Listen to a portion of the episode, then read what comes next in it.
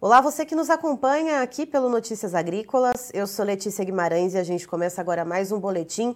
E dessa vez a gente fala sobre o mercado do ovo. E quem traz para a gente novidades e o que está acontecendo nesse mercado desde o começo do mês de maio é o Luiz Gustavo Tutui, que é, que é perdão, uh, analista de mercado do CPEA. Seja muito bem-vindo, Tutui. Muito obrigado. Boa tarde a todo mundo acompanhando Notícias Agrícolas. Tutu, e desde o começo do mês para cá, uh, como que a gente viu esse mercado do ovo uh, se desenvolver? Porque no mês de abril, né, a gente teve uh, a questão da quaresma, né, que é sempre um momento promissor para a venda dos ovos, tivemos bons preços. E aí, maio, como é que a gente fica até agora, então, esse dia 20?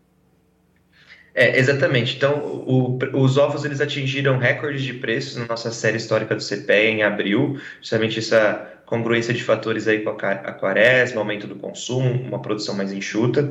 E aí, logo depois do período de quaresma, né, eles têm uma forte retração no preço, mesmo em abril ainda, e eles iniciam maio nesse patamar mais baixo. É, nas primeiras semanas de maio aí a gente teve um reajuste de preço para por conta do aumento na demanda, né, o recebimento dos salários da população, o pessoal consome mais, mas ele não, não foi o suficiente né, para superar aí os preços de abril. Mas a gente está num nível bom de vendas, né? Esteve durante a maioria de, de maio num nível bom de vendas, né? E os preços, por mais que tenham essa queda em relação a abril, que lembrando de novo, foi recorde, eles estão num patamar, é, num patamar elevado até para o setor. Certo. Hoje é dia 20 de maio. Uh, se a gente pegar a cotação dos ovos né, do CPE, que é referente então a ontem, né, ao dia 19, qual que é a média de preços que a gente tem, então, para ter ideia uh, desse bom patamar de preço? É, então, em Bastos, né, o ovo extra branco, é, ele teve uma cotação de 145 reais por caixa de 30 dúzias ontem. É, isso, isso é uma estabilidade na semana, né? Em sete dias, uma variação de apenas 0,2%. É, mas se a gente considerar no, no, na variação mensal, frente ao mesmo dia de, de abril, a gente já tem uma queda aí de 3,8%. Né? Mas pensando que abril a gente teve então esse recorde, né, esse preço fora da curva, essa queda então de 3,8%, Uh, mas chegando a um, a um, patamar alto, né, que você comentou de 145 reais em pleno dia 20, né, a gente está aí na, na, metade da segunda quinzena praticamente, isso se configura uh, ainda como um bom patamar, tendo toda essa, essa situação em volta? É, exatamente. Então, é, é, a gente é, vê como está o termômetro do setor, assim, né, de ovos, por essa movimentação de primeira quinzena e segunda quinzena. Então, na primeira quinzena, a gente teve uma, uma alta de preços, mesmo que um pouco mais leve ela ocorreu, e ela se manteve mesmo depois do dia 15, né? Então, mesmo com a retração na demanda, uma expectativa do setor de que esses preços pudessem abaixar mais, né? De que o nível do desconto dado pelos, pelos vendedores para negociar os ovos aumentasse, ele não ocorreu. A gente está vendo poucos descontos, a gente está vendo pouca sobra de ovos, então um bom nível de vendas e um preço bem estável, né? Que é uma situação favorável, né? Um preço que não oscile muito. E aí também tem a, entra a conjunção que você falou da produção mais enxuta, né, que a gente teve em abril. Uh, essa produção mais enxuta, ela seguiu também nesse mês de maio uh, ou não? Os produtores pararam de fazer o descarte das poedeiras menos produtivas? Uh, como que ficou essa parte, então, do controle de produção?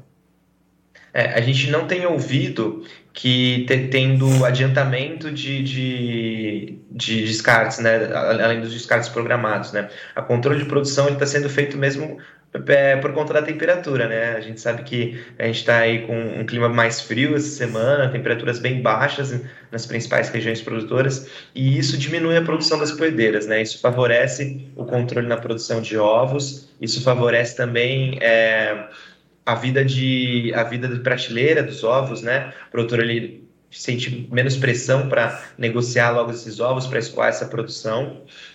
É, e então esse controle está sendo feito mais naturalmente agora, né, por conta das temperaturas. E Tutu, e pensando nesse patamar que a gente chega agora, então no dia 19, né? Lembrando, a gente está no dia 20, mas a cotação é de ontem. Então, em 145 reais, a caixa com 30 dúzias, dúzias de ovos branco extra referência Basto São Paulo. Como que fica a relação de troca com os principais insumos para a alimentação das aves, que a gente sabe que é o que pesa mais na cesta de custos de produção? É, então, de abril para maio, tanto o ovo, quanto o milho, quanto o farelo de soja desvalorizaram né, nas cotações do CPEA. Isso a gente vê de uma forma que, frente ao milho, que teve uma desvalorização é, um pouco menos intensa, tem uma piora nesse poder de compra do avicultor de postura, né? Mas no farelo de soja que se desvalorizou mais, a gente tem um aumento nesse poder de compra. A gente está num nível de poder de compra é, bem alto se comparar com os patamares que foram observados nos primeiros meses de 2022, mas também ao longo de 2021, né? A gente está tendo altas até de 40% de maio de 2021 para maio de 2022 nesse poder de compra frente ao milho frente ao farelo de soja. Então a gente tem realmente uma, uma situação melhor assim em termos do, de, dos preços dos ovos acompanharem o custo de produção agora nesse, nesse mês. E aí a tendência, o que, que a gente pode ver para as próximas semanas para o mercado do ovo? Uh, o consumo ele deve se manter como está, deve se manter aí, uh, então, nessa mesma toada, os preços devem se manter sustentados. Quais fundamentos a gente tem, então, para esse setor?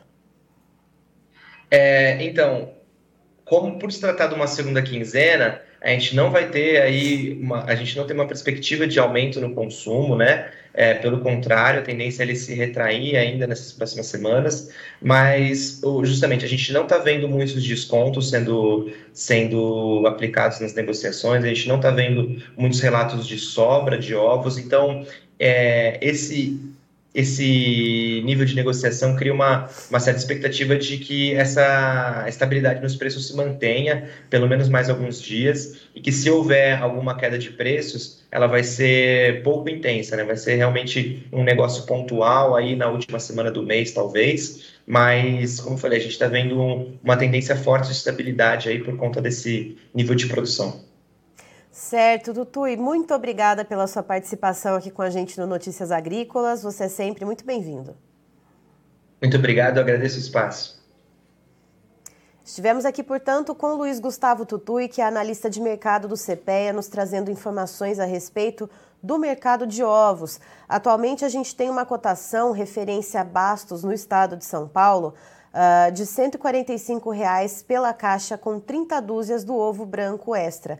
De acordo com o Tutui, esse é um patamar bom de preços, ainda que se comparado né, com a mesma data em abril, uh, tenha havido uma queda então de 3,8%. Mas vale lembrar que no mês de abril se atingiu o preço recorde, então, pela caixa de 30 dúzias de ovos. A gente também tinha o período de quaresma, uma oferta mais enxuta, então uh, tinha toda essa conjuntura que em abril impulsionou os preços e agora tem essa correção, então, dentro desse período de um mês. Mas se a gente encurtar um pouquinho a análise, segundo o Tutu, e pegar o preço da semana passada, praticamente há uma estabilidade. E isso até que é um bom sinal por ser uma segunda, uma segunda quinzena perdão, do mês. Uh, mas, de acordo com o Tutui, é, a demanda ela não deve aumentar nos próximos dias, então, uh, como a produção segue mais enxuta, principalmente por causa da questão do frio, então as poedeiras elas produzem menos, uh, essa produção mais enxuta e essa demanda um pouquinho mais retraída de final de mês